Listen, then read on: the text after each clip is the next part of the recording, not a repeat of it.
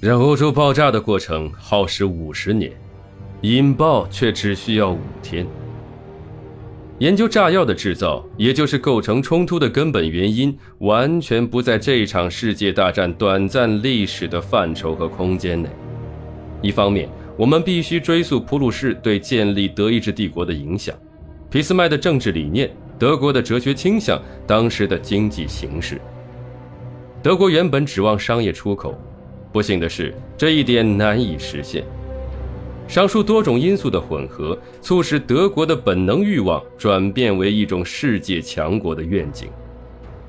我们还应当分析奥匈帝国的种种中世纪遗俗，理解这个国家复杂的种族问题。统治机构的虚伪造作、肤浅的勃勃野心，掩盖了他们对内部分崩离析挥之不去的恐惧。以及他们为推迟这种不可避免的结局，不顾一切的采取的种种行径。